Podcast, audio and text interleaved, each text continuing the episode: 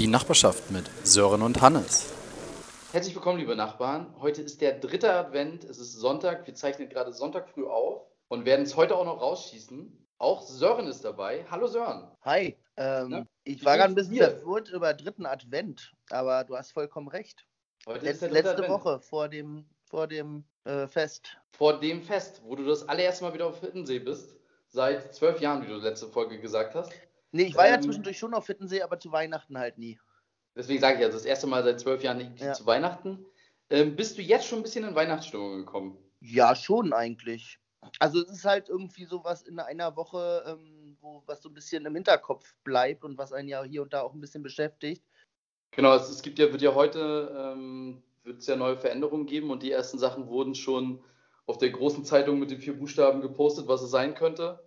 Aber ich bin gespannt. Aber auch diese Woche haben wir wieder einen Gast. Ich weiß noch nicht, ob wir nächste Woche noch eine Folge haben vor Weihnachten. Vielleicht ist es heute auch die letzte vor Weihnachten. Mal gucken.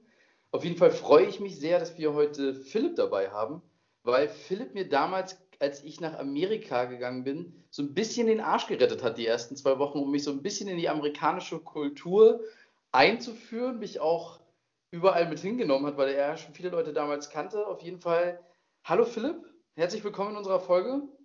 Wie geht Ja, dir? hallo. äh, hallo an euch beide. Erstmal möchte ich mich bedanken für die Einladung. Äh, tatsächlich mein erster Podcast. Ähm, mir geht's sehr gut. Ähm, ich fühle mich jetzt natürlich auch geschmeichelt, wie du das gerade umschrieben hast, dass ich dir da den Arsch gerettet hatte. Äh, ich habe es eher so gesehen, dass wir uns gegenseitig äh, aufgebaut haben, um uns äh, da drüben erstmal zurechtzufinden, da ich ja tatsächlich auch nur acht Wochen länger oder früher drüben war. Du kanntest aber die meisten Leute halt schon, weil du da beruflich ja Das- schon vorab mal da warst und für mich war es das erste Mal. Und ich muss eins sagen, du hast äh, eine Sache mir gezeigt, die Sören und ich wahrscheinlich unser Leben lang nicht vergessen werden. Und das war der Chicken Wings Mittwoch, wo Oh, es ja. in dieser einen Bar gegenüber von dem Standort, wo wir beide gearbeitet haben, die geilsten Chicken Wings meines Lebens irgendwie gab. Und ich gefühlt am Ende jedes, jeden Mittwoch da nachher da war. Also, Äh, tatsächlich muss ich da auch noch sehr oft dran denken. Und das ist auch äh, eines der Sachen, die ich äh, tatsächlich dann auch vermisse. Aber es ist doch eigentlich phänomenal, ne? dass irgendwie auf der ganzen Welt zwei Milliarden Läden machen irgendwie Chicken Wings, aber es gibt diesen einen Laden, den man im Hinterkopf hat, wo man denkt, okay, das, das, es kann keiner so machen, wie die das gemacht haben. Äh, das ist korrekt, ja. Das war auch äh, gar kein öffentlicher Laden, ne? Das war dann irgendwie so ein Club, Club. weil man auch rauchen durfte. Ähm, war definitiv ein bisschen schäbig auf den ersten Blick, ähm, waren aber tatsächlich einfach die phänomenalsten Chicken Wings. Auch für mich immer noch die besten Chicken Wings, die ich bis jetzt hatte.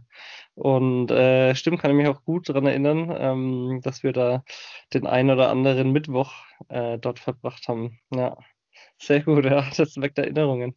Der, du, ich muss dir auch sagen, der Laden würde perfekt dazu unserem Podcast passen, weil wenn nicht gerade Corona ist, dann verbringen wir eigentlich die meiste Zeit in solchen schäbigen Läden, äh, weil man da die geilsten Leute kennenlernt. Und ich muss auch sagen, das war damals dort auch. Ich dachte, das wäre so eine krasse Rednecks-Bar eigentlich, aber eigentlich war es irgendwie ein Laden, wo die Leute so relativ offen waren und eigentlich alle sehr, sehr sympathisch. Und äh, zu dem Mitgliedsbeitrag, ich weiß gar nicht, was der gekostet hat im Jahr, äh, 5 Dollar oder so, äh, war es auf jeden Fall wert. Ja, auf jeden Fall, äh, war auf, waren auf jeden Fall ähm, echte Leute, ne? Ja. Also es waren, ähm, ob Redneck oder nicht Redneck, es waren halt definitiv äh, authentische Leute für die, für den Standort, beziehungsweise für die äh, Region, in der wir da lebten.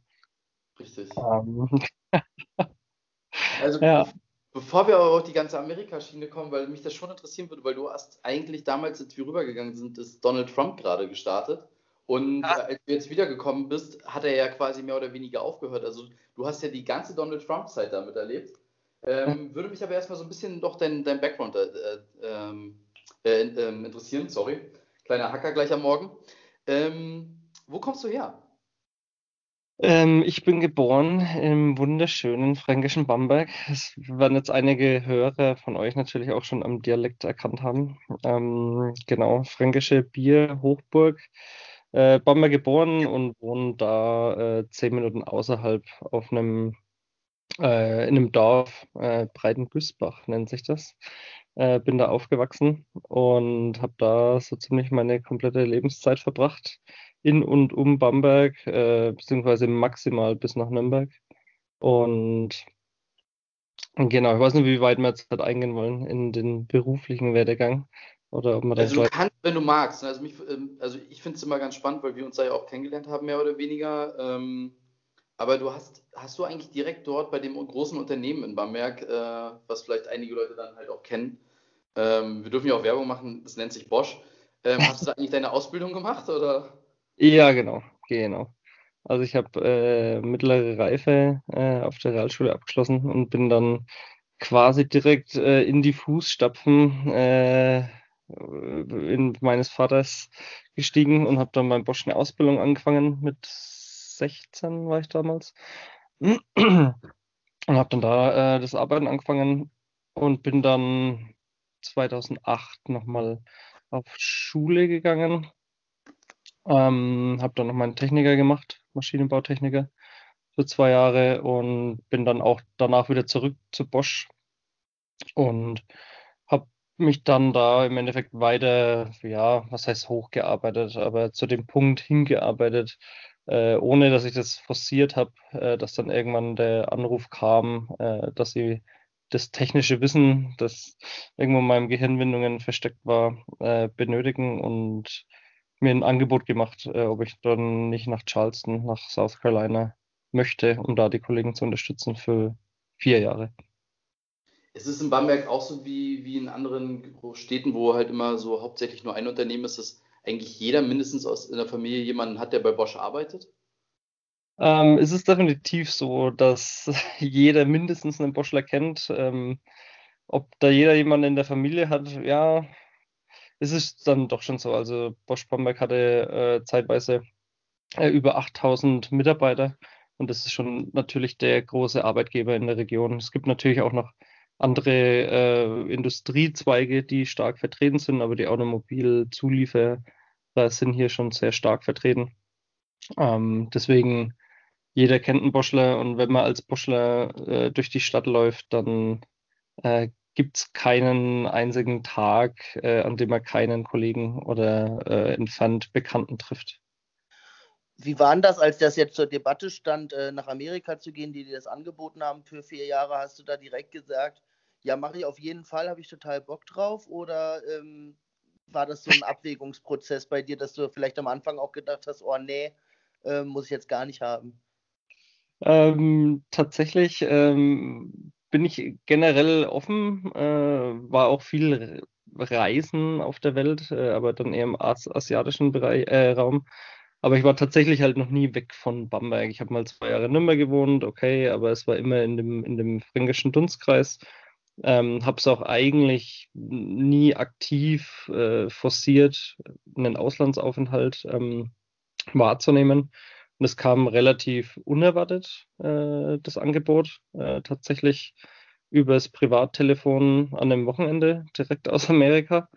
Ähm, und war da äh, dann auch erstmal geschockt bzw. verblüfft. Ähm, zusätzlich kam äh, noch hinzu, dass äh, der Hannes kennt ja meine Frau, äh, dass die, die, meine damalige Freundin und ich erst relativ äh, frisch zusammen waren. Wir kannten uns schon einige Jahre, aber äh, waren dann erst seit kurzem ein Paar und das war dann erstmal schon ein Schock und äh, musste dann erstmal meine Freundin, aber auch meine Eltern erstmal beruhigen, dass so eine Entscheidung jetzt nicht übers Knie gebrochen wird, sondern abgewogen werden muss. Genau, das war dann ein Prozess über mehrere Wochen, wenn nicht Monate, ähm, bis wir dann entschieden haben, okay, äh, wir machen es. Äh, wir sind gleichberechtigt, das ist zwar mein Job bzw. meine Karriere, aber ähm, die Mella und ich, wir hatten da quasi jeder das gleiche Stimmrecht. Und ich war mir am Anfang auch nicht sicher, ob ich es machen möchte oder ob ich, ob ich mir ähm, ja, ob ich das, ob ich bereit bin für so ein Abenteuer. Ähm, haben uns dann aber beide dafür entschieden und bin auch froh, dass wir es gemacht haben. Hättest du andere Länder äh, bevorzugt damals? Als, also, ah. wenn du so ein Angebot bekommst, dass du halt irgendwie sagst, okay, ich hätte ein anderes Land auch noch mal irgendwie mehr interessiert als Amerika? Ich hatte tatsächlich vorher schon mal ein Angebot ähm, für die Türkei. Äh, was mich auch sehr gereizt hätte, aber das hat damals ähm, einfach ja in meinem privaten Umfeld nicht gepasst, aber es wäre auch äh, für einen anderen Job gewesen. Und es hätte für mich damals auch keinen, keinen Sinn gemacht, da quasi äh, im gleichen Job, ähm, in der gleichen Aufgabe ins Ausland zu gehen. Äh, vor allem, weil ich eben den Schritt in die nächste, aufs nächste Level machen wollte. Und das hatte sich damals in der Türkei eben nicht ergeben und dann ein paar Jahre später äh, eben dann mit Amerika, mit Charleston. In der, also in der Türkei wäre es dann wahrscheinlich Bursa geworden, oder? Ja, genau. Ja. Wobei ich den Standort auch echt super finde ähm, eigentlich nur gute äh, Erfahrungen gemacht habe. Ähm, ich war ein paar Mal drüben auf Geschäftsreisen. Super nette Leute und einfach unglaublich äh, geniales Essen. Äh, allein deswegen könnte ich es mir generell auch vorstellen, da nochmal hinzugehen. Ähm, aber damals, das war glaube ich 2014, 2015, das hat damals, äh, 2013, das hat äh, damals keinen Sinn für mich gemacht, beziehungsweise war ich auch privat gar nicht in der, ähm, ja, in der Lage, das zu stemmen damals. Ähm, aber hinsichtlich USA, ich muss sagen, ich war auch nie der USA-affine Mensch. Also ich war da nie im Urlaub. Ich war, ja klar, ich sag mal, man wird geprägt durch die USA, durch die ganze Popkultur etc. pp. Aber ähm, dass man es fokussiert hätte, da jetzt unbedingt mal hinzugehen, äh, dem war nicht so. Sind die vier Jahre jetzt schon um? Also du bist jetzt quasi wieder in Deutschland, oder? Genau, sehr gute Frage. Äh, genau, die vier Jahre sind um, es war ein Vierjahresvertrag, äh, waren letztendlich dann ähm, drei Jahre, acht Monate, weil ich dann eine vernünftige Anschlussstelle gefunden habe. Ähm, und bin, oder wir sind jetzt seit ähm, Ende August 2020 zurück. Also quasi. Also es gab auch nicht bei euch den Punkt zu sagen, wir bleiben jetzt länger hier oder, ähm, sondern für euch war auch klar, okay, vier Jahre sind jetzt um, wir gehen wieder zurück nach Deutschland.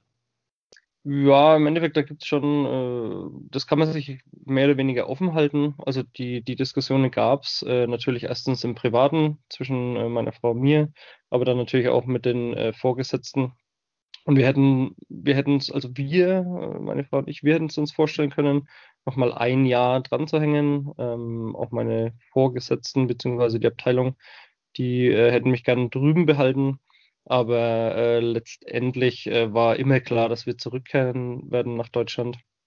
Und ja, der wirtschaftlichen Lage, beziehungsweise dann auch ähm, ein bisschen Corona geschuldet, war es dann so, dass wir gesagt haben, wir gehen jetzt halt wieder zurück und äh, wollen näher an der Familie dran sein, um da unterstützen zu können. Wie war denn das damals, ähm, um nicht gleich ans Ende zu gehen, äh, als du die Info dann halt auch an deine Freunde und Familie verteilt hast? Also so eine Info zu bekommen, dass man erstmal so vier Jahre weg ist, ist ja auch für manche Leute ganz schön hart, oder? Und das ist ja jetzt auch nicht gleich um die Ecke. Also nach Bursa fliegst du halt nicht nur, fliegst du vielleicht zwei Stunden oder so. Und ja, nach South Carolina sind es dann schon ein paar mehr. ähm, ja, tatsächlich ähm, tue ich mir da auch noch so ein bisschen hart, äh, das alles zu verarbeiten, wenn ich ehrlich bin. Äh, wir sind zwar seit Ende August wieder hier. Ähm, äh, versuche das aber alles trotzdem noch gerade zu verarbeiten und zu reflektieren. Und da gibt es definitiv noch Punkte, die äh, ja emotional äh, auch noch aufzuarbeiten sind. Aber damals war es dann schon so, dass meine Eltern bzw. auch meine Familie von Anfang an mit eingebunden waren. Und ja, da gab es natürlich verschiedene Stimmen. Äh, äh, Leute, die sich halt gefreut haben und gesagt haben, wir sollen es auf jeden Fall machen. Ähm, und natürlich auch Leute, äh, die dann auch direkt geweint haben, äh, weil sie denken, wir kommen nie mehr zurück. ähm, genau. Was nicht mal so gelogen ist. Ne? Also ich kenne selber einige Leute bei Bosch, die halt auch damals mal gesagt haben, dass sie nur für vier Jahre darüber gehen und dann sind sie halt nicht wiedergekommen. Also ähm, das ist jetzt nicht so untypisch. Es waren ja auch verhältnismäßig, fand ich, sehr, sehr viele Deutsche dort, auch äh, in der Abteilung bei uns damals ähm, ja. die ja auch so ein bisschen äh, länger da geblieben sind als erwartet wahrscheinlich. Und ja, also kann ich schon nachvollziehen. Und ja, tatsächlich sind schon viele drüben geblieben. Ähm, das war aber, glaube ich, auch trotzdem zu einer anderen Zeit, beziehungsweise sind halt die meisten dann als, äh, egal ob Single-Männer oder Single-Frauen, ähm, äh, in Auslandsaufenthalt gegangen und haben dann einfach einen Partner gefunden und dann durch eine äh, Heirat quasi, die haben dann die Green Card erworben oder eine amerikanische Staatsbürgerschaft bekommen. Also es war von uns uns war im Endeffekt von Anfang an klar, dass wir eine gute Zeit haben wollen, dass wir natürlich auch viel erleben wollen, aber dass wir definitiv zurückkommen, weil wir halt beide sehr ähm, ja, familiennah sind, beziehungsweise sehr gute äh, Verhältnisse innerhalb unserer Familien pflegen. Und aber es ist natürlich verständlich, äh, dass jemand, der dann weniger tief in so einem Prozess drinnen steckt, da erstmal Angst hat, dass man eventuell äh, ein Familienmitglied an die USA verliert. Gab es so kurz bevor ihr los seid, also ist ja relativ viel Aufwand halt auch, ne? Ich weiß nicht, ob ihr damals äh, Wohnungen und sowas halt alles auflösen müsst, musstet. Ähm, da gibt es ja schon sehr, sehr viele Sachen. Gab es zwischenzeitlich auch trotzdem mal eine Situation, wo du gesagt hast, scheiße, warum mache ich das jetzt eigentlich? Definitiv, ja. ja ähm, also ich muss sagen, das Unternehmen hat uns, also macht es einem schon sehr, sehr einfach. Also die sind da wirklich sehr, sehr gut organisiert.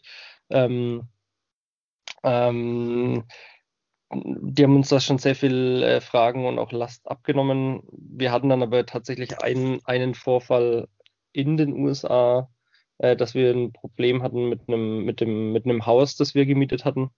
Ähm, dass es da technische Probleme gab mit der Klimaanlage, du weißt das, äh, und dann hat quasi alles das Schimmeln angefangen. Ähm, und da war dann äh, über Nacht das Haus unbewohnbar. Äh, all, alle unsere Sachen waren quasi geschimmelt.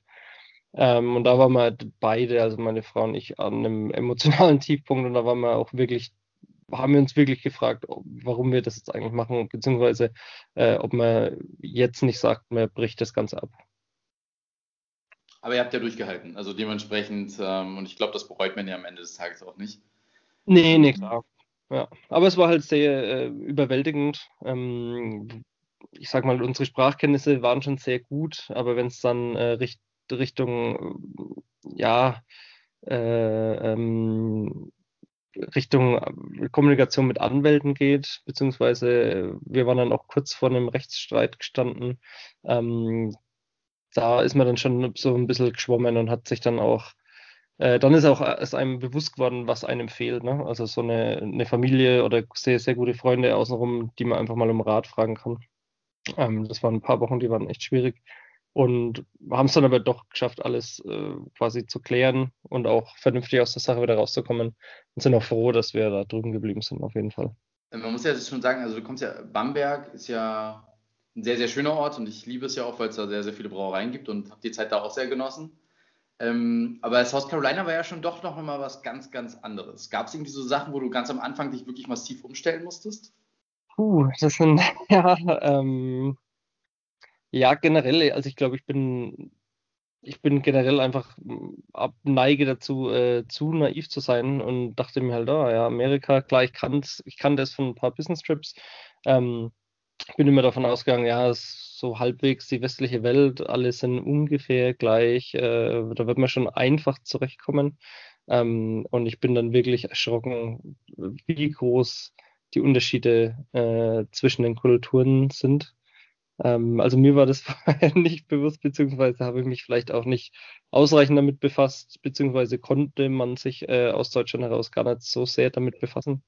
Ähm, und ja, klar, man sagt immer diese oberflächliche Freundlichkeit. Ähm, das war am Anfang halt schon komisch, wenn jemand gefragt hat, how you doing? Und dann äh, versuchst du halt zu antworten und der läuft aber einfach weiter. Ich muss aber sagen, ich fand das immer sehr gut. das habe ich mir auch äh, ehrlich gesagt so jetzt auch hier angewöhnt und gehe dann auch einfach weiter. Einfach nicht aus Freundlichkeit einfach fragen, aber eigentlich trotzdem nicht interessiert sein. Das ist eigentlich gut. Aber naja. Ja, nee, ähm, klar, aber ich muss sagen, äh, retrospektiv, ich finde es auch super, wie die das machen. Ähm, wenn einem selbst bewusst wird, wie das funktioniert, ist das ja auch in Ordnung. Und äh, die kreieren halt damit ein viel freundlicheres Umfeld in ihrem, ähm, in ihrem Alltag.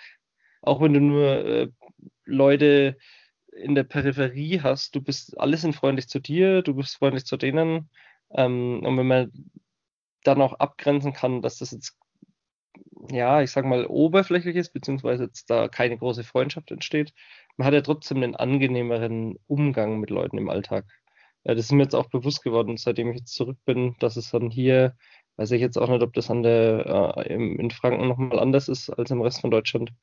Aber da geht schon ein bisschen ruppiger zu.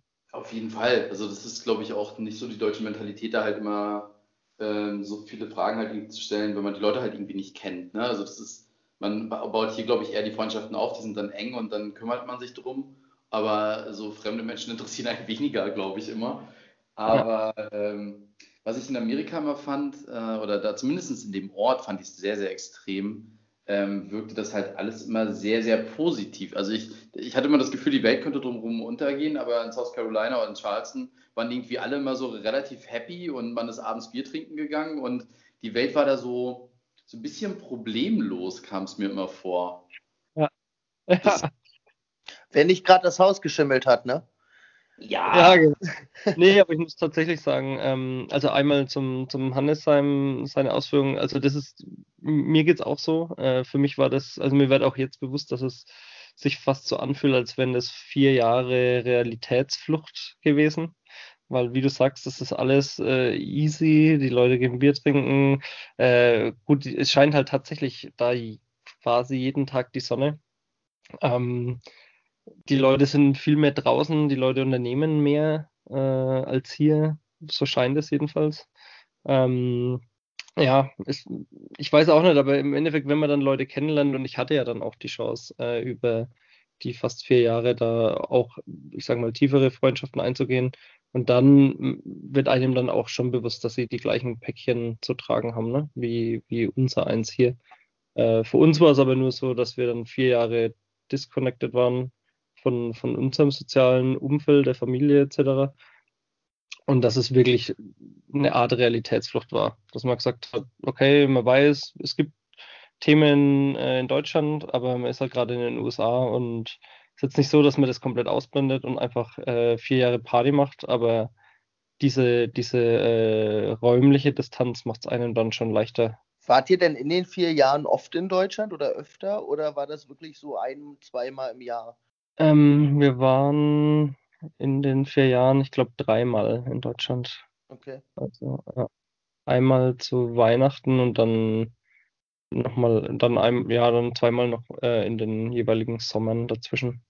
Ähm, hatten dann teilweise auch dann 15, 16 Monate äh, Abstand hm. zur Heimat. Ja. Aber viele Freunde von euch werden das sicherlich auch mal genutzt haben, um mal vorbeizukommen, oder? Also es gibt ja Schlimmeres, als Freunde in South Carolina zu haben. das, ist, das ist korrekt. Ich muss sagen, dass uns dann äh, letztendlich doch weniger Leute besucht haben als gedacht.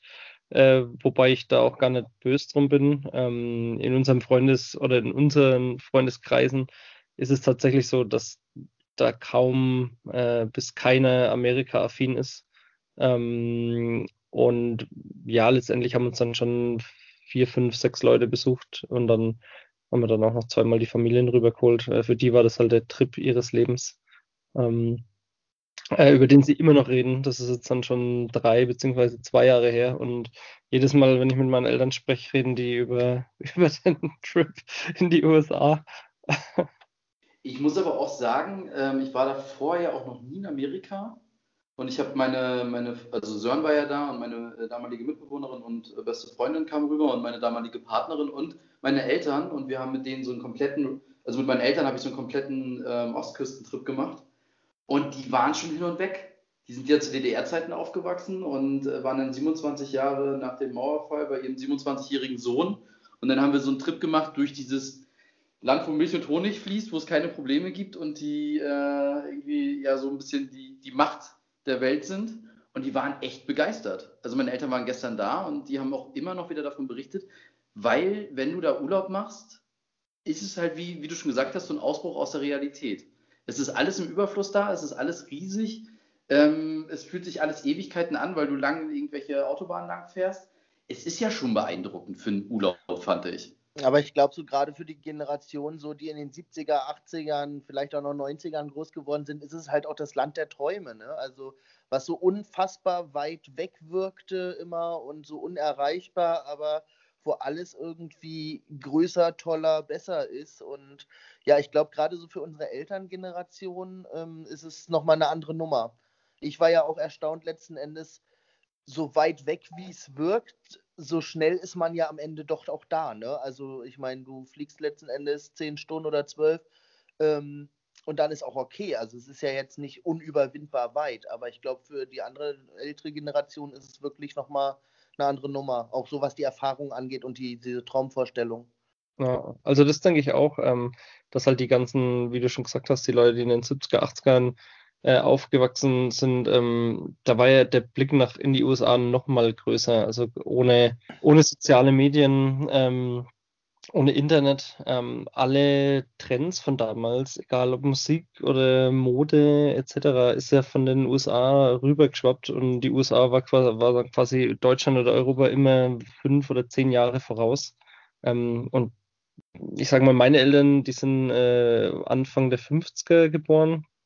Ähm, die haben zwar Internet, aber die nutzen es natürlich äh, auch nur in limitierter Form. Ähm, aber für die war das dann tatsächlich so, dass sie jetzt in dieses Land reisen, äh, von dem sie früher nur gehört haben oder die Musik übernommen haben oder den Stil, die Mode übernommen haben. Also es war gerade für meine Mutter äh, ein unglaubliches Erlebnis. Ich kann es aber auch nur bestätigen, also auch für mich war das sehr beeindruckend, was ich da gesehen habe. Also wenn, wenn du dir halt schon alleine die, die, ich bin auch mal rübergeflogen nach Kalifornien und so weiter und habe mir ein paar mehr Sachen angeguckt. Es ist schon krass, was da abgeht.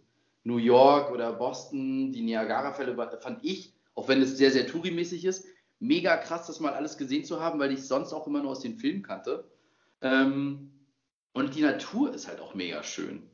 Halt sehr, sehr vielfältig und du kannst da sehr, sehr viel sehen, womit ich halt einfach ehrlich gesagt nicht so klar kam und deswegen auch nach sechs Monaten sehr froh war, wieder weg zu sein, war schon so ein bisschen die menschliche Komponente. Also ich mir war das halt irgendwie ein bisschen, ich habe die Leute auch nicht kennengelernt, deswegen glaube ich, dass es bei vier Jahren anders ist. Aber ich fand es sehr, sehr naiv bei vielen Leuten, wie die so aufgetreten sind und was deren Weltansichten sind und sowas halt alles. Was ein bisschen klischeehaft war, aber ich habe meine Klischees, habe ich damals immer so gesagt, werden bestätigt.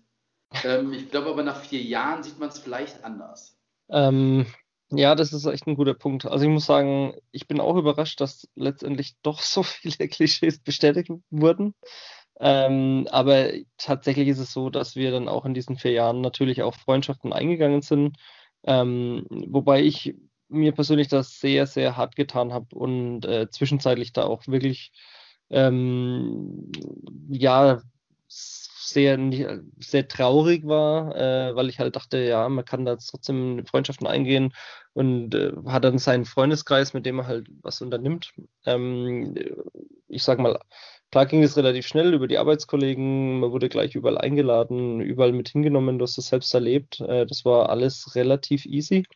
Ähm, dann aber nach einigen Monaten oder nach dem ersten Jahr, äh, dann trennte sich so die Spreu vom Weizen, weil man dann auch erst gemerkt hat, okay, äh, passt man wirklich zusammen in der Freundschaft oder was, was haben denn die anderen überhaupt für Interessen? Ähm, und war dann auch wirklich so ein bisschen enttäuscht, weil das definitiv halt nicht die meisten waren halt nicht auf unserer Wellenlänge, ähm, obwohl sie immer sehr, sehr freundlich und immer zuvorkommen waren. Ähm, war dann teilweise auch ein bisschen, ja, sauer, äh, ohne das jetzt weiter äh, begründen oder, oder beschreiben zu können. Ähm, habe dann auch echt lange mit meinen Freunden in der Heimat telefoniert und versucht, das zu reflektieren. Und ähm, bin dann aber auch zu dem Schluss gekommen, dass ich den Amis ja gar nicht böse sein darf, weil die wissen natürlich auch, dass ich nur begrenzt da bin. Ne? Und äh, dann zu sagen, dass die Amis mit mir keine Freundschaft eingehen wollen oder überhaupt keine Freundschaft eingehen wollen, weil sie alle oberflächlich sind, ist ja ein Quatsch. Kann ja auch sein, dass die sagen, ah, der geht halt in zwei Jahren oder in drei Jahren eh wieder. Da rentiert sich gar nicht, so viel ähm, rein zu investieren in eine, in eine äh, Freundschaft. Und musste mich da auch wirklich ein bisschen ja, selbst, mir selbst an die Nase fassen, dass ich da nicht nur in so Klischee-Denken äh, unterwegs bin. Und letztendlich war es dann auch wirklich so, dass wir dann nach drei Jahren äh, einen richtig guten Freundeskreis hatten. Ähm, ja, das Problem war halt dann, dass es dann nur noch ein paar Monate gedauert hat und wir wieder abgereist sind. Und dann aber sehr schwer viel äh, da Abschied zu nehmen. Ähm, ja, das ist, glaube ich, genau der Punkt. Also bei mir in der damaligen Zeit war es halt einfach so, es war zu kurz das war halt, alle wussten halt bei mir auch, dass ich nach sechs Monaten wieder gehe. Und ich habe mich am Anfang, glaube ich, auch sehr, sehr schwer getan mit dieser Mentalität, dass man manchmal irgendwie am Wochenende eingeladen wurde zur Veranstaltung. ähm, das aber eigentlich auch gar nicht so ernst gemeint war, sondern halt auch nur aus Freundlichkeit passiert ist. Und ist halt immer alles für mich immer sehr, sehr belanglos wirkte und dass man halt irgendwie keine engen Beziehungen ein, eingehen will. Und das war für mich in der Zeit echt schwer, weswegen ich damals auch wirklich gesagt habe, ich hab, würde gerne halt auch wieder nach sechs Monaten woanders hingehen. Aber trotzdem ist es ja eine extrem spannende Zeit. Und ihr seid ja auch sicherlich viel gereist, oder? In der ganzen Zeit. Äh, ja, doch, ja, auf jeden Fall. Gab es da so Top-Spots, wo du sagst, es war schon, schon mega, mega gut? Also ich fand Charleston war ja schon eine sehr, sehr schöne Stadt und halt auch perfekt gelegen mit dem Wasser und so weiter. Aber was waren so deine Highlights äh, auf deinen Reisen? Ähm, also tatsächlich wurden wir erstmal schräg angeschaut, weil wir die ersten Reisen äh, außerhalb der USA verbracht haben. Also wir waren dann, äh, der erste Trip war nach Kuba, dann der zweite äh, ein Kumpel besucht in Mexico City und der dritte große Trip war Costa Rica. Ähm, ich glaube, da waren dann manche Amis schon ein bisschen sauer, dass wir die Zeit nutzen, äh, uns eher in Mittelamerika aufzuhalten als in, in den USA selbst. Ähm, aber um jetzt mal bei den USA zu bleiben, ähm, klar, also einmal dieses North Carolina war halt cool, diese äh, Asheville ähm, Gegend äh, in den Bergen, da wo wir uns dann auch mal durch Zufall äh, bei einem Konzert getroffen haben. Ähm, ich fand aber, wir haben dann halt auch die ganzen Städtetrips gemacht, natürlich New York äh, war ganz gut, weil da auch ein Kumpel von mir gewohnt hat. Ähm, waren, klar, New York ist eine coole Stadt, äh, kann man sich mal ein paar Tage geben. Und äh, letztendlich muss ich aber sagen, dass ich äh, Chicago eigentlich am coolsten fand. Also da waren wir mal ein langes Wochenende, äh, auch für ein paar Konzerte. Ähm, aber Chicago war definitiv äh, das Highlight der inner-USA-Reisen. Also wir haben dann insgesamt ja New York, Chicago, Washington, ähm, DC, dann sind wir noch nach Seattle, Portland, Asheville, Nashville und Florida quasi Roundtrip. Das waren so die großen Trips, die wir gemacht haben. Aber fandest du die, die außeramerikanischen Reisen dann besser? Also Mexiko, Kuba, also ich war zum Beispiel von Kuba geflasht. Ja, ähm, es ist halt die, wirklich die Frage, ähm, ja, was man halt Bock hat. Ne? Ähm, das, was ich halt schade finde, ist, dass halt einmal die großen Städte, gut, die stehen für sich, da brauchen wir nicht drüber reden, aber wenn man dann irgendwo mal auf dem, auf dem Land ist, zum Beispiel in äh, Washington State, äh, Seattle und dann runter nach Oregon, Portland, ähm, die Städte waren cool, wobei ich generell muss ich sagen, dass der Hype vielleicht, ja, Portland wird, finde ich, zu arg gehypt, aber dass die ganze, äh, die, äh, das Umland, das ist halt austauschbar. Also ich habe keinen Unterschied gesehen, ob ich jetzt außerhalb von Atlanta bin oder außerhalb von Portland oder außerhalb äh, von Washington DC. Das sah halt alles gleich aus. Das waren die gleichen Ketten, das waren die gleichen Strip Malls, das waren die gleichen ähm, Bauten. Ähm, das fand ich halt schade, dass es kaum äh, Unterschiede gab, äh, obwohl du halt wirklich am, am anderen Ende der USA bist. Ähm, das hat mich ein bisschen enttäuscht bei den Außer-USA-Reisen. Ähm, da haben wir uns halt bewusst dazu entschieden, weil das halt noch mehr Abenteuer war. Also erstens, klar, kann man auch mal auf den Geldbeutel schauen, da ist es halt ein bisschen günstiger. Aber ich sage mal, in Costa Rica, ähm, sowas kann man wahrscheinlich auch in den USA finden, was die Natur betrifft. Aber äh, dann halt nur in so einem, in so einem äh, vorgefertigten Touri-Modus quasi abhandeln. Und Costa Rica ist halt wirklich, war halt noch so echte, echte Natur, echtes Abenteuer. Äh, wir waren da mit dem Auto unterwegs in ein paar Airbnbs, aber wirklich off-limits, äh, weg von den Touristenrouten. Ähm, auf Schotterpisten äh, mussten, keine Ahnung, zehn Flüsse durchqueren mit dem Mietwagen. Äh, äh, sowas kann man bestimmt auch in den USA machen, aber wir wollten halt raus aus den USA, um halt mal was, eine andere Kultur auch nochmal kennenzulernen.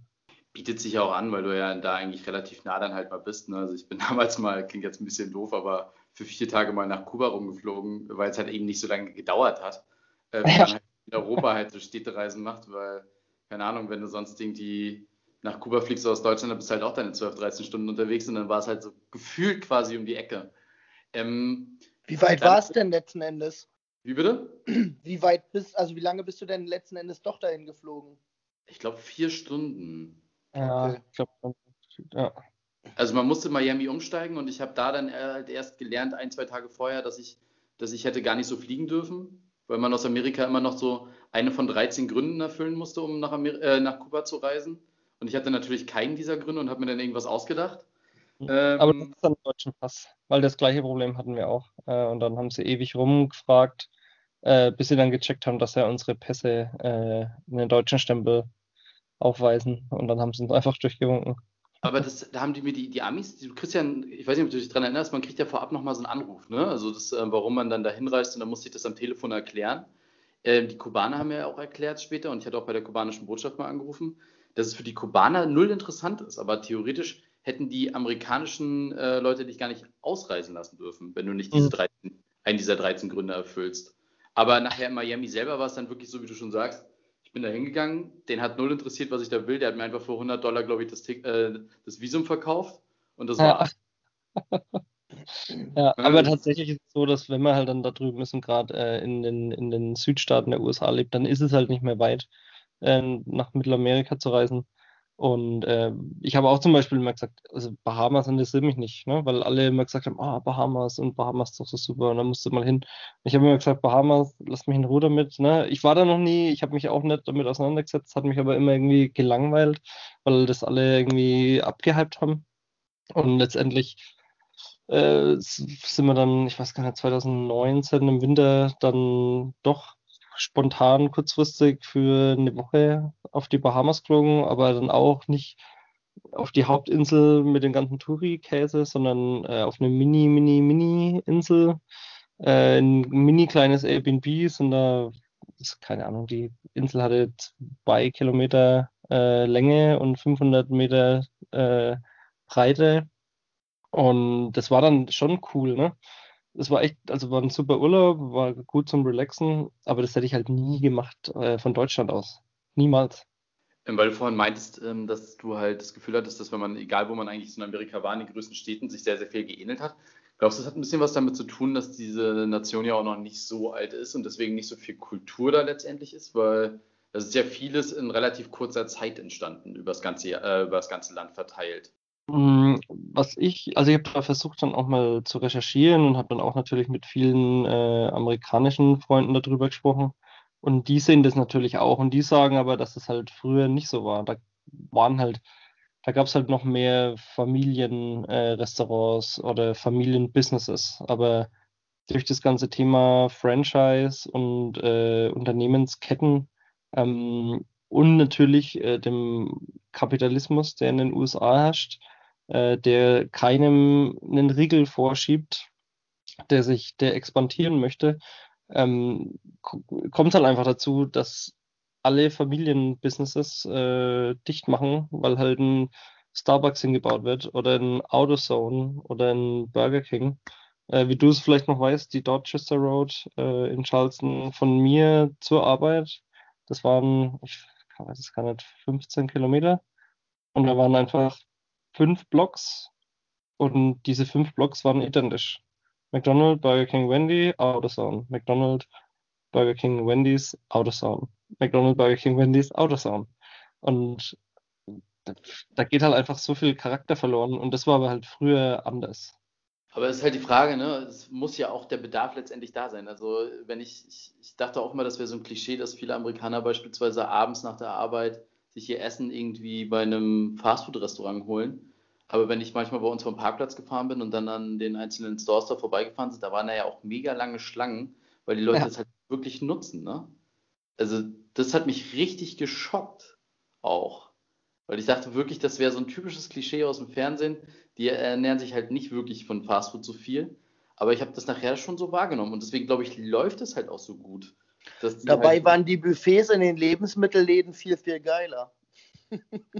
Ja, diese Ja. All-You-Can-Eat-Dinger sind äh, auch bitter gewesen. Aber ähm, anscheinend mögen die Leute das ja auch so, oder? Ja, es ist halt dann tatsächlich convenient, ne? Die arbeiten äh, oder befinden sich äh, zehn Stunden auf Arbeit und wollen halt am Abend nichts mehr kochen, sondern fahren halt dann noch beim Mc's vorbei und kaufen sich halt 10 Nuggets für 1,50. Ne? Besser geht es natürlich nicht, äh, wenn man keine, keine Priorität auf Qualität und Inhaltsstoffe legt. Dann ist das ja auch in Ordnung. Aber ich war auch überrascht und auch wirklich erschrocken, dass das so abläuft. Ähm, Na, was ich auch richtig krass fand, ist, wie billig es letzten Endes doch war. Also du konntest dir ja irgendwo ein Sandwich holen für 8, 9 Dollar. Ähm, oder du hast das komplette Frühstück bei Mc's für 4,20 gehabt, ne? Genau. Ja. Ja. Was mich immer geschockt hat, war, dass eine Pizza irgendwie, wenn du sie gekauft hast, im Supermarkt teurer war, als wenn du zu Domino's gegangen bist ähm, und dir da eine geholt hast. Aber was ich halt auch gelernt habe, was weltweit irgendwie in vielen, vielen Ländern so ist, dass Domino's da so krass die Preise senkt. Ähm, hast du so was, was du richtig, richtig hart vermisst hast in, der, in den vier Jahren, was du aus Bamberg oder sonstiges, irgendwas Kulinarisches, irgendein Bier oder sonstiges, was nicht möglich war zu kriegen vor Ort?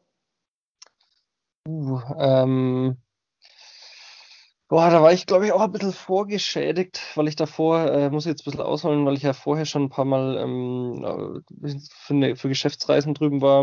Und da sind mir halt alle Deutschen, die wussten, dass ich komme, schon vorher echt tierisch auf den Keks gegangen. Und meinten, ah, kannst du nicht das mitbringen? Und Toffifee und Senf und Eierlikör und lauter so Quatschsachen. Und es ging mir dann schon von, also von vornherein so auf den Keks, äh, dass ich mich versucht habe, äh, davon zu lösen. Beziehungsweise, äh, dass ich das gar nicht auf, äh, aufkommen lassen möchte, ähm, dann genauso zu werden. Ähm, hinsichtlich ist lustig, dass du es ansprichst. Ne? Natürlich Bier als Bamberger ist das natürlich schon äh, ein wichtiges Thema. Da muss ich aber sagen, es gab für alles gab es äh, gute Alternativen drüben. Ähm, ist halt die Frage, ob das dann äh, finanziell äh, Sinn gemacht hat, diese äh, Alternativen sich zu besorgen. Aber ab und zu, wenn man halt mal Bock hatte äh, auf ein gutes Brot zum Beispiel, dann gab es da schon auch Bäckereien. Ne? Klar, dann hat halt das Pfund äh, Roggenbrot, was hat es gekostet? Ich glaube 8 oder 9 Dollar. Ähm, klar zieht sie da halt erstmal die Schuhe aus äh, wenn man das hier in der fränkischen Bäckerei für 3,50 kriegt. Ähm, wie gesagt, also es gab immer eine Alternative und auch beim Bier war es dann so, dass ich über eine, ich habe dann eine äh, außerhalb der Arbeit eine Sportgruppe gehabt. Äh, da haben wir einmal, einmal die Woche Basketball gespielt und durch Zufall war da einer dabei, der so einen kleinen Biersupermarkt betrieben hat. Ähm, und als er dann hörte, dass wir aus Bamberg sind, hat er dann uns gleich mal eingeladen und hat einen äh, Kasten Schlenkerler besorgt. Und dann ist der Bamberger natürlich schon sehr angetan und auch erstmal wieder äh, gesättigt, was den fränkischen Bierkonsum angeht. Du musst mal ganz kurz erklären, äh, was der Schlenkerler ist. ich würde jetzt mal behaupten, dass es eh schon jeder kennt, aber es ist halt ja die Institution äh, in, in Bamberg hinsichtlich Brauerei. Äh, und die haben halt einfach ein, ein Rauchbier, das, ist, äh, das so einzigartig ist. Und egal wo man ist, Schlenkerler Rauchbier, ist, das gibt es halt auch überall. Ne? Das wird halt überall hin exportiert. Mir war es auch gar nicht bewusst, äh, wie exportstark diese kleine Bamberger Brauerei ist. Aber man bekommt es dann tatsächlich überall. Und ja, dann so kleine Sachen gehen dann schon ab, ne? Irgendwie äh, eine Brotzeit oder mal ein, ein spezielles Bier von einer äh, Landbrauerei, dass man halt dann, das halt quasi nicht exportiert wird, dass man hier schon in Bam, im Bamberger Landkreis nur in einem Radius von äh, fünf bis zehn Kilometer bekommt. Oder eben nur da bei der Brauerei trinken kann. Ähm, da waren dann aber die jährlichen Hometrips äh, schon ja, Gold wert, sage ich mal. Dann die Gegenfrage, gibt es jetzt so Sachen, die du jetzt nach der kurzen Zeit schon vermisst? äh, definitiv und also vice versa in beide Richtungen. Also natürlich vermisse ich halt, vermisst man halt die Menschen am meisten. Ne? Wenn man rübergeht, vermisst man seine Freunde, was für mich halt wirklich krass war, dann äh, zu realisieren, dass ich halt diese, diesen Freundeskreis, der sich dann da über knapp 30 Jahre aufgebaut hat, blöd gesagt, ähm, dass der halt erstmal nicht mehr verfügbar ist. Und jetzt ist es aber auch so zurück in Deutschland, äh, wie ich es vorhin schon erwähnt hatte, die letzten Monate haben sich dann wirklich Freundschaften auch sehr vertieft. Und äh, das hat mich jetzt auch aber erst die letzten paar Wochen richtig getroffen, äh, als ich dann realisiert habe, okay, krass, jetzt ist man wieder in Deutschland, ist wieder eingezogen, Job läuft und äh, unabhängig von Corona äh, vermisst man halt jetzt einfach die Leute, die halt einen äh, die letzten vier Jahre umgeben haben. Aber hinsichtlich Produkte, äh, ja gut, tatsächlich, ne? Wir hatten es anfangs erwähnt, die Chicken Wings. Äh, ja, klar vermisst man sowas. Ähm, weiß aber dann auch gar nicht, ob es wirklich das Produkt ist oder einfach dieses Zusammensein und halt ein Bier trinken und Chicken Wings essen und halt äh, eine gute Zeit haben. Aber auch wenn man versucht, weniger Fleisch zu essen, äh, Fried Chicken äh, ist halt da drüben schon ziemlich geil. Und ich rede jetzt nicht von Chick-fil-A oder irgendwelchen Ketten, sondern nach monatelangen äh, Suchen und Recherchieren haben wir dann doch ein paar so Oldschool-Läden gefunden, ähm, die halt noch familienbetrieben sind. Und da gab es halt einfach unglaublich geiles äh, Essen, das man halt so in Deutschland nicht kriegt, aber halt auch dann woanders in den USA nicht so bekommt. Also eine Hannes hatte das eingangs schon mal kurz äh, angesprochen, aber wie war denn jetzt so die Trump-Ära? Gab es da irgendwelche maßgeblichen Veränderungen oder ist das, wie es auf dem Dorf auch manchmal so ist, das Leben läuft halt irgendwie weiter? Ähm, also ich muss sagen, klar, in unserem täglichen Leben ähm, hat es uns aktiv jetzt nicht betroffen, äh, was immer da auch der Herr Trump veranstaltet hat, ähm, außer dass man halt natürlich jeden Tag darüber gesprochen hat. Also es war tatsächlich, diese vier Jahre hat uns das Thema täglich begleitet. Und äh, viele hatten auch anfangs dann nochmal nachgefragt, ob wir das jetzt wirklich machen wollen. Äh, weil der Trump wurde dann im äh, November, Dezember waren ja dann die Wahlen. Im, äh, Im, November waren die Wahlen, da waren wir zum Infotrip drüben. Da war dann klar, dass er der Präsident wird. Und ich habe dann, oder wir haben dann das Assignment im Februar 2017 gestartet und haben dann quasi die komplette Amtszeit mitgenommen. Ähm, ja, es hat im Endeffekt im Zwischenmenschlichen halt dazu geführt, dass man sehr oft in irgendwelchen Diskussionen sich verstrickt hat. Ähm, klar, am Anfang hieß es immer auch von dem, ich sage nicht vom Arbeitgeber, aber von, von, von so einem Vorbereitungskurs, ja, am Anfang lasst man lieber die Themen äh, Religion und Politik äh, sein. Ne? Da redet man vielleicht nicht drüber, bevor da nicht richtig angekommen seid. Aber ich sag mal, als halbwegs aufgeklärte Menschen äh, spricht man da halt drüber. Und als halbwegs äh, politisch interessierte Menschen spricht man da eben dann auch mit den Amerikanern drüber. Und da, das war dann auch ein Punkt, warum wir dann nach ein paar Monaten auch gemerkt haben, dass halt viele von denen, die wir am Anfang kennengelernt haben und die auch wirklich super freundlich waren und hilfsbereit waren, äh, dass wir da halt dann die Kontakte nicht abgebrochen, aber ich sag mal, so äh, langsam äh, minimiert haben, weil auch sehr viele junge Leute, die erstmal sehr offen und liberal rüberkommen, haben sich dann halt als Trump-Supporter äh, gemausert. Und da, ja, wir sind dann auch nicht zum, zum äh, äh, nicht darüber gegangen, um die Leute von, ähm, von dem Gegenteil äh, zu überzeugen, äh, sondern da gab es dann öfters Diskussionen, da war man halt an dem Punkt, wo man sagt, okay, das ist sein Standpunkt, das ist unser Standpunkt, jetzt müssen wir uns halt überlegen, ob wir trotzdem noch zusammen abhängen können ähm, oder ob die Fronten dann so verhärtet sind, dass man sagt, äh, es war schön, dich kennengelernt zu haben. Ich, also ich weiß halt nur damals, als ich da war, da war ist er sogar mal kurz nach South Carolina gekommen, weil in dem Ort, wo wir da gewohnt haben, da war ja auch Boeing großartig. Und mhm. da hat er sich damals dafür eingesetzt, als neuer Präsident, dass da kein äh, Betriebsrat eingeführt wird. Und hat halt Boeing dabei unterstützt sogar. Äh, das fand ich schon ziemlich strange, dass man sich als Präsident da so hinstellt und dann sagt, ja Leute, wenn ihr hier einen Betriebsrat haben wollt, ähm, dann äh, werde ich halt auch Boeing dabei unterstützen, dass sie South Carolina verlassen. Könnt ihr euch ja überlegen. Und wie man sowas dann fördern kann, fand ich irgendwie schon sehr, sehr absurd, aber das hat, glaube ich, auch ein bisschen was damit zu tun, dass der Kapitalismus da sehr, sehr, sehr hart halt gelebt wird.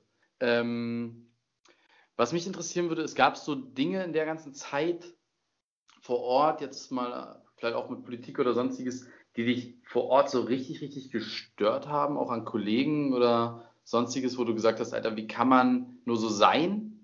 Oder gab es sowas gar nicht, weil man sich einfach an alles irgendwie gewöhnt hat?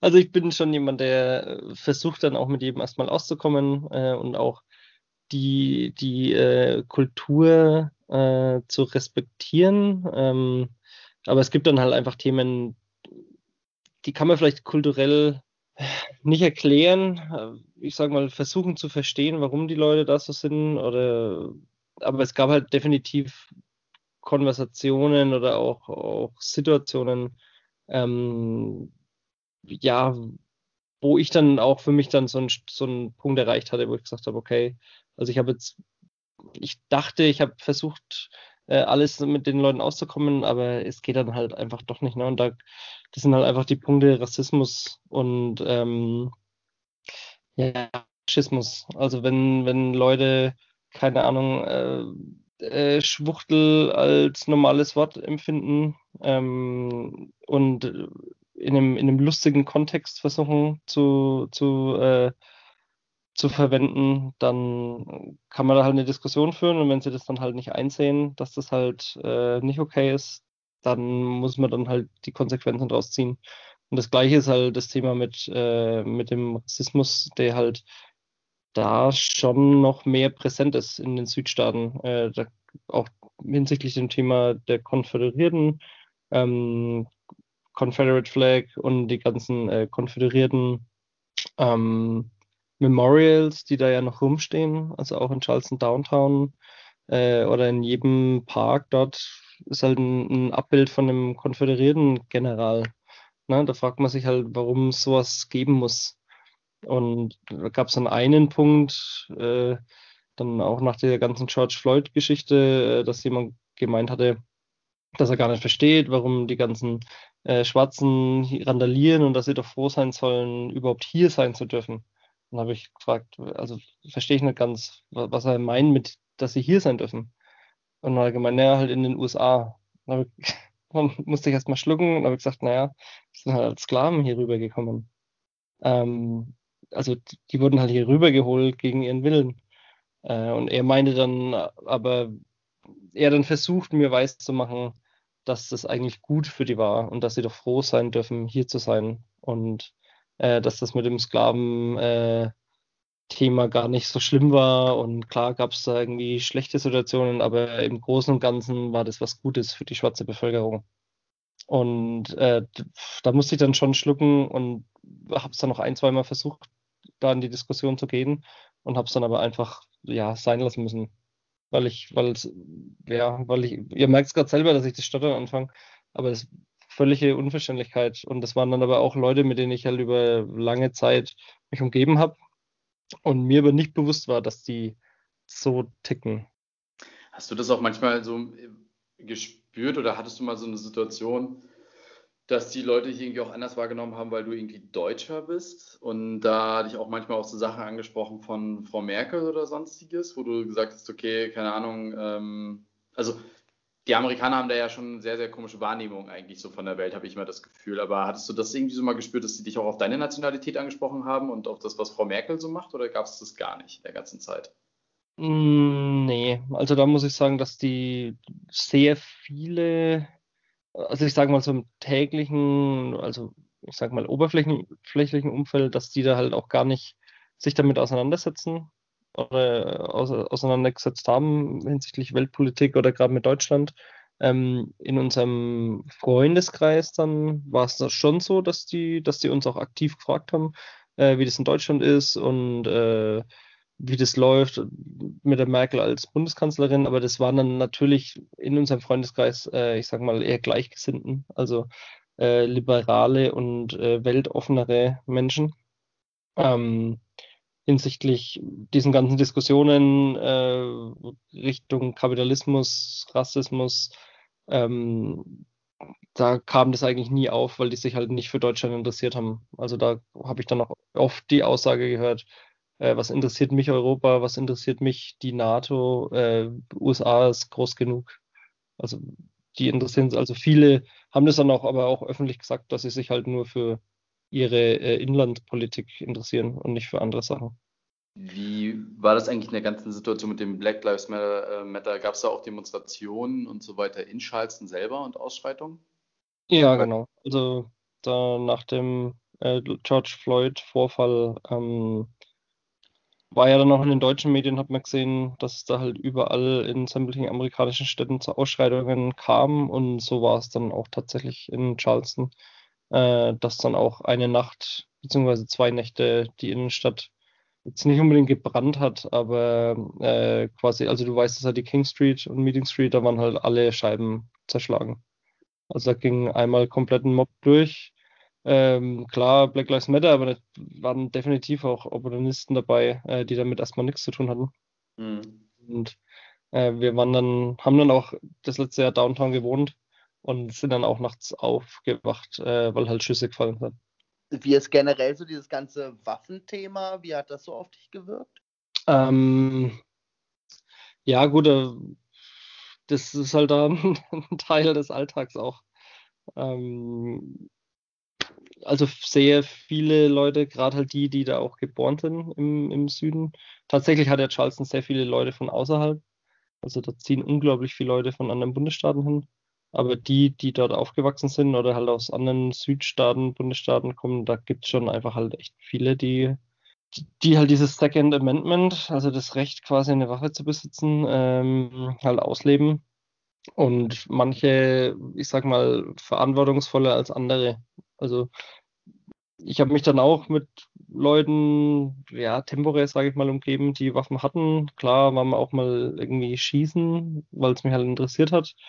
Ähm, viele Leute haben dann auch gleich gefragt, ob wir, ob wir uns eine Waffe zulegen. Also das war natürlich keine Option, äh, sich eine scharfe Waffe ins Haus zu holen. Also das war von Anfang an klar, dass wir das nicht machen werden. Ähm, was mich aber erschrocken hat, dass, dass es da halt wirklich krasse Unterschiede gab von Leuten, die sagen, okay, das ist halt ein, für mich ein Sport, ich habe eine scharfe Waffe daheim und die ist aber weggesperrt und ich gehe damit verantwortungsvoll um, äh, soweit wie es halt geht.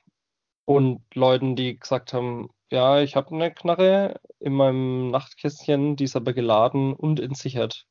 Weil es könnte ja sein, dass jemand einbricht und dann muss die sofort zur Hand sein. Und genau, und da sind wir dann wieder in die gleiche Schiene reingegangen wie mit dem politischen Thema dass man da auch immer wieder nachgefragt hat, weil es uns auch interessiert hat. Und dann aber mit manchen Leuten an den Punkt gekommen ist, wo man dann auch für sich entscheiden musste, ob das halt, ja, äh, ob man dann sagt, okay, wir sind so weit, wir differieren so weit von unseren Vorstellungen, ähm, ob man da halt einfach den Kontakt nicht vielleicht minimiert. Äh, spätestens als wir mal an einem Esstisch gesessen waren in einem fremden Haus, waren da eingeladen zu einem Festtag, war alles cool, Familie kennengelernt, Eltern, Brüder, Cousins, Kinder, von denen kleine Kinder. Und dann irgendwie später am Abend sind wir halt auf das Thema gekommen und dann halt ein Familienmitglied hinten in die Hose reingelangt und hat halt eine geladene Waffe auf den Tisch gelegt.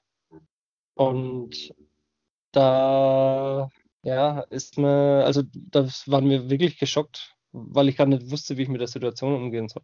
Also ich ähm, kann das verstehen. Ähm, ich kann damit ehrlich, also ich konnte, ich hatte da damals echt immer Respekt vor, weil man auch immer nicht weiß und das verstehe ich jetzt auch allgemein so, ähm, wie Leute auch manchmal dann reagieren, wenn sie halt betrunken sind und dann noch eine geladene Waffe haben oder sonstiges. Für mich war das immer nicht so durchschaubar, was dann im nächsten Moment irgendwie passieren kann. Und äh, ich fand das immer sehr, sehr absurd, aber das war also für die hundertprozentig normal und das hat mich damals ja. ein bisschen schockiert. Genau, ähm, komplett normal. Also wir hatten dann auch ein, es war eigentlich, ja, wir haben dann äh, ein, mit einem älteren Pärchen, waren dann, haben uns so angefreundet, waren auch wirklich halt bis zu, also sind auch immer noch sehr, sehr gut befreundet mit denen.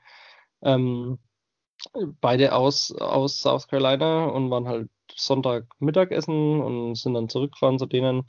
Und dann sagt halt sie mit über 60, ähm, ach, ich muss noch kurz die Handtasche aus dem Auto holen, die will ich da nicht drin liegen lassen ähm, da ist ja meine Waffe drin. Dann sage ich, wie bitte? Ach ja, das hat sie jetzt ganz vergessen, weil eigentlich hätte sie die ja gerade mit ins Restaurant reinnehmen dürfen, aber äh, sie ist ja ein South Carolina Girl und dann ist es halt so, dass man halt eine Waffe in der Handtasche hat. Und es ist halt einfach nicht nachvollziehbar, warum man halt Sonntag zum Mittagessen eine scharfe, geladene Waffe in der Handtasche mit sich führt. Ja, du weißt ja nie, was passiert, ne? Ja, eben. Äh, und die hat es dann immer halt so süß gesagt, ne? Also die, ja, war Mitte 60 und die waren so, ach ja, und die, das ist halt so, I'm just a South Carolina girl, haha. Und da hatten wir halt eine Waffe bei sich. Okay. Ja. Hast du denn Ja. auch so, so, so, ich sag mal, typisch amerikanische äh, Sachen erlebt? Also, ob das jetzt irgendwie so ein Viertelmeile-Rennen ist oder so eine Monster Truck Show oder ich weiß nicht, was es noch so an Möglichkeiten gibt. Ähm, Also, Also, sowas, wo du halt saßt und dir dachtest, okay, das gibt's halt nur hier, weil es halt, halt auch völlig äh, behämmert, aber irgendwie, ähm, ja, die Leute scheinen daran Spaß zu haben. Ja, also ich muss sagen, wir haben generell sehr wenig von diesen typischen Sachen gemacht. Also ich war tatsächlich äh, bei keinem Footballspiel, bei keinem Basketballspiel, ähm, obwohl ich selbst Basketball spiele, aber mich hat das alles dann nicht so angemacht, dieses äh, Freizeitpark, ähm, Abgewickelt von den Leuten äh, und Abgezocke. Äh, aber tatsächlich, weil du es angesprochen hast, Viertelmeile-Rennen, war ich sogar mit dem Hannes. Weiß nicht, ob er sich noch dran erinnern kann. Ich wollte gerade fragen, ob du das jetzt leugnest, aber das war relativ früh am Anfang. Ja, genau. Und das war aber auch cool. Also, das war halt so, äh, da war, das war, glaube ich, die zweite Woche oder so. Ja. Und wir hatten halt keinen Plan, was da abgeht und was wir machen sollen. Und da hat halt ein Kollege gemeint, dass er da hinfährt und ob wir halt Bock haben mitzugehen. Und dann haben wir gesagt, ja, scheiß die Wandern, da fahren wir halt mit. Und unser größeres Problem war dann eigentlich, dass es da halt kein Bier gab. Das, das, Ich glaube irgendwann, aber ich glaube, ich kann mich daran erinnern, dass wir irgendwann auf einem Parkplatz jemanden gefunden haben, der Bier aus seinem Kofferraum heraus verkauft hat. genau, Also, genau. Ja. ich war nicht mehr so nüchtern, als ich nach Hause kam, das weiß ich auch noch. Aber, Aber das war cool, das war jetzt eher so ein, also es war keine Großveranstaltung, das waren einfach irgendwelche äh, lokalen Leute, die mit so viel Geld äh, irgendwelche Rennautos gebaut haben und halt da Rennen gefahren sind. Und das war dann mal für den Nachmittag schon auch unterhaltsam. Aber ja, ich glaube, das ist auch eher daraus entstanden, weil wir halt einfach nicht wussten, was wir mit uns an, was wir mit uns anfangen sollen. ich muss aber auch sagen, das war für mich gleich in der zweiten Woche irgendwie auch ein krasser Start, weil das war auf einmal so alles, was man sich so vorgestellt hat, irgendwie Bier trinken, es war mega heiß, es waren Ja. richtig fette Kahn, ähm, alle waren mega stolz auf ihre Autos. Und ich glaube, einer unserer Kollegen hatte doch auch selber manchmal dann da so bei manchen Rennen Deswegen mitgemacht. sind wir dahin gefahren, genau, weil der das selbst äh, mitgefahren ist. Genau. Also das war Genau. schon krass. Also das war ein krasser, krasser Punkt. Deswegen auch nochmal eine Frage an dich. Ähm, gibt immer so ein bisschen so das Klischee, wenn Deutsche darüber ziehen, dann äh, sind sie im ersten Jahr, sagen sie halt noch alles ein bisschen doof und die Amis sind ja, ach keine Ahnung, ein anderes Völkchen. Im zweiten Jahr kauft man sich dann selber den ersten, äh, ersten SUV. Ähm, im, Im zweiten Jahr hat man dann auch gleichzeitig die Harley gekauft und irgendwie im dritten, vierten Jahr kauft man sich ein viel zu großes Haus für einen Kredit, den man in seinem Leben nicht abzahlen kann. Ähm, hast du irgendwas davon auch gemacht? Ähm, das Lustige ist, dass mit dem Auto, das haben wir eigentlich nicht gemacht. Äh, wir sind dann auch immer so ein bisschen äh, schräg angeschaut worden, weil wir uns, obwohl wir keine Kinder haben und nur zu zweit waren, äh, haben wir uns so einen äh, Siebensitzer Minivan gekauft. Und alle Kollegen haben es halt nicht, also keiner hat verstanden, warum wir jetzt einen Minivan fahren. Ähm, das war aber, äh, das haben wir deswegen gemacht, weil wir wussten, dass unsere beiden Eltern zusammenkommen. Also vier Leute plus uns zwei und dann zu sechs im Auto. Ähm, aber alle Leute haben halt erwartet, dass wir uns auch ein Pickup kaufen, so wie halt jeder andere auch. Das haben wir nicht gemacht. Äh, das zweite Auto war dann ein 1982er Volvo 244, äh, wo dann auch wiederum alle gesagt haben, wie kann das sein, dass ihr so ein äh, Hippie Lehrerauto aus den 80ern euch kauft. Äh, wurden da auch sehr schräg angeschaut. Und, aber ich kann es natürlich auch wieder nicht verleugnen. Ähm, ich also bin Motorradfahrer, hab, bin auch in Deutschland äh, immer Motorrad gefahren, habe dann meine Maschine hier verkauft und äh, habe mir dann tatsächlich äh, eine Harley gekauft. Ja. Äh, nicht, weil ich äh, groß Harley-affin bin, sondern weil es einfach unverschämte Preisunterschiede sind. Ähm, wenn man sich halt ein halbwegs vernünftiges europäisches oder japanisches Modell in den USA kaufen möchte, dann ist es halt teurer als eine Harley. Und dann bleibt man halt dann, wenn man auf den Geldbeutel schaut, dann doch bei einer Harley hängen. Wie hast du die nach Deutschland wieder zurückgekriegt? Ähm, die äh, habe ich selbst verschifft. Also äh, habe mich selbst um eine Spedition gekümmert. Und ähm, also es war ja, glaube ich, so, wenn man da als Mitarbeiter dann wieder zurückgeht, dann kriegt man noch einen Container irgendwie, ne? dass man da seine Sachen irgendwie rüberschiffen kann und dann die Zeit dann, wenn sie vorbeigeht. Ähm, genau, das, äh, also das sind Fahrzeuge exklusive, da muss man sich selbst drum kümmern. Achso. Und jetzt nach den vier Jahren, würdest du nochmal für eine Zeit zurückgehen? Oder ist das Thema Amerika erstmal so für, für das richtige Leben vor Ort für dich abgeschlossen?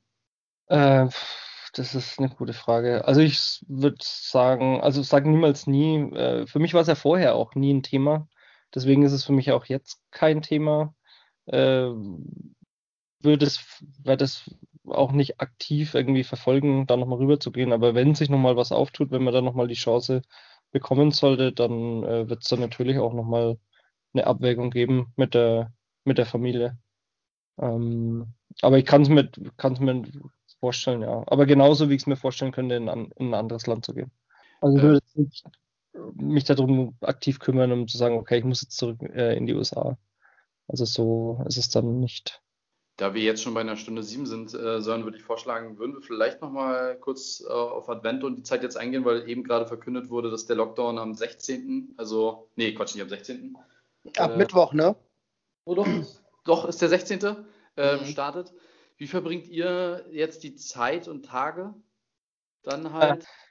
Ja, genau. Äh, wie, wie man sie verbringen muss äh, eingesperrt zu Hause. Äh, nee, um Gottes Willen, also wir sind jetzt aktuell auch, äh, ich sage mal, eher in einer temporären Wohnsituation ähm, auf dem Land äh, und haben tatsächlich zwei Hunde mitgebracht aus den USA. Ähm, zwei Hunde aus dem Tierheim, die haben wir mit rübergebracht und da verbringen wir aktuell die Zeit äh, nach der Arbeit in unserer Freizeit einfach mit Spazierengehen äh, durch den Wald über Stock und Stein äh, damit einem die Decke nicht auf den Kopf fällt. Es tut natürlich sehr, sehr weh, äh, aus den USA zurückzukommen nach so einer langen Zeit und erstmal keine Party schmeißen zu können. Äh, ich habe bis jetzt, ich glaube, in den letzten dreieinhalb, vier Monaten nur fünf oder sechs Kumpels gesehen auf Distanz, ähm, weil, weil wir uns halt schon sehr, sehr daran halten, ähm, weil wir halt auch äh, Familienmitglieder haben, die gesundheitlich aktuell nicht so gut gestellt sind und da halt vorsichtig sein wollen und müssen, da nichts mit reinzuschleppen. Äh, deswegen äh, ja, verbringen wir die Zeit wirklich in, in Zweisamkeit und ab und zu am Wochenende besuchen wir mal die Familie und dann auf Abstand und versuchen einigermaßen bei Verstand zu bleiben. Wenn ihr noch Tipps habt, wie man das noch besser verbessern kann, dann sind wir natürlich offen. Ah, ich glaube, Tipps gibt es da jetzt gar nicht. Bei mir ist halt der Vorteil, dass ich halt gerade so zwischen Berlin und Rügen immer noch hin und her pendeln kann, ähm, beruflich. Deswegen kann ich halt irgendwie raus in die Natur und ans Wasser. Ja. Ähm, Weihnachten weiß ich dieses Jahr aber ehrlich gesagt halt auch noch nicht, weil wenn das jetzt wirklich beschränkt wird auf zwei Haushalte, dann kann ich theoretisch nicht mal meine äh, Neffen und meine Eltern gleichzeitig sehen, was ich schon hm. sehr, sehr schade finde. Ja. Ähm, aber ich glaube, da muss man einfach mal gucken. Eine Sache, bevor Sören gleich nochmal loslegt und erzählt, was er jetzt macht über die Tage. Ähm, zu den Hunden muss ich nochmal eine Frage stellen. Sind das so richtig amerikanische Hunde, die man sich so vorstellt? Oder bei welcher, bei welcher Hunderasse habt ihr zugeschlagen? Ähm, wir hatten vorher quasi schon einen Rauhardackel in Deutschland, äh, aber also kein Zuchthund und sind jetzt auch bei der Größe geblieben. Also wir haben äh, aus dem Tierheim irgendwelche Mischlinge rausgeholt. Äh, einmal, man weiß es nicht genau, äh, uns wurde gesagt, irgendwas zwischen Beagle und Chihuahua. Das hört sich ganz schön crazy an. Ähm, der ist aber süßer, als man sich jetzt vielleicht vorstellen kann. ähm, und der zweite ist auch eine Dackel-Mix-Dame. Okay. Ich dachte, es wären zwei Dackel, deswegen wollte ich auch den Sprung zu Son machen, weil Son ist ja jetzt auch quasi seiner Meinung ein Dackelbesitzer. Ähm, Sam, was machst du denn äh, über die Feiertage mit deinem Dackel? Ähm, also ich muss sagen, ich äh, habe nach wie vor die Vorstellung, dass ich die Weihnachtszeit und wahrscheinlich dann auch übers Neujahr ähm, auf Hittensee verbringe. Und ich finde die Vorstellung während so Lockdown-Geschichten und überhaupt jetzt so über die Feiertage nicht in der Stadt zu sein besser. Also ich glaube, auf dem Dorf und gerade auf der kleinen Insel so merkt man das einfach weniger. ähm, natürlich müssen wir uns auch nochmal Gedanken als Familie drüber machen, wer dann tatsächlich alles da sein kann und da sein wird und wie das ablaufen soll und müssen da nochmal miteinander reden. Ähm, weil eigentlich schon der Plan war, dass zum Beispiel auch mein Bruder aus Berlin noch mit den Kindern über Weihnachten hochfährt. Ähm, da müssen wir mal schauen, wie da jetzt so aktuell die Lage ist. Das weiß ich jetzt noch nicht genau. Da muss ich mich nachher mal mit auseinandersetzen und mal mit meiner Familie drüber reden.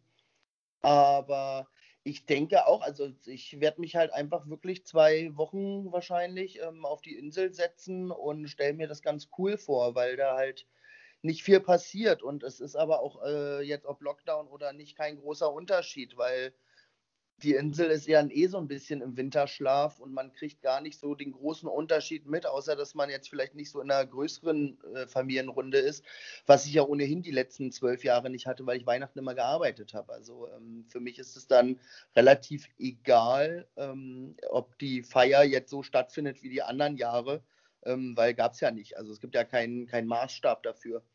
Und ansonsten ja, was ich halt, was für mich noch so ein bisschen Thema war, war Silvester, aber das lasse ich jetzt auch erstmal so auf mich zukommen.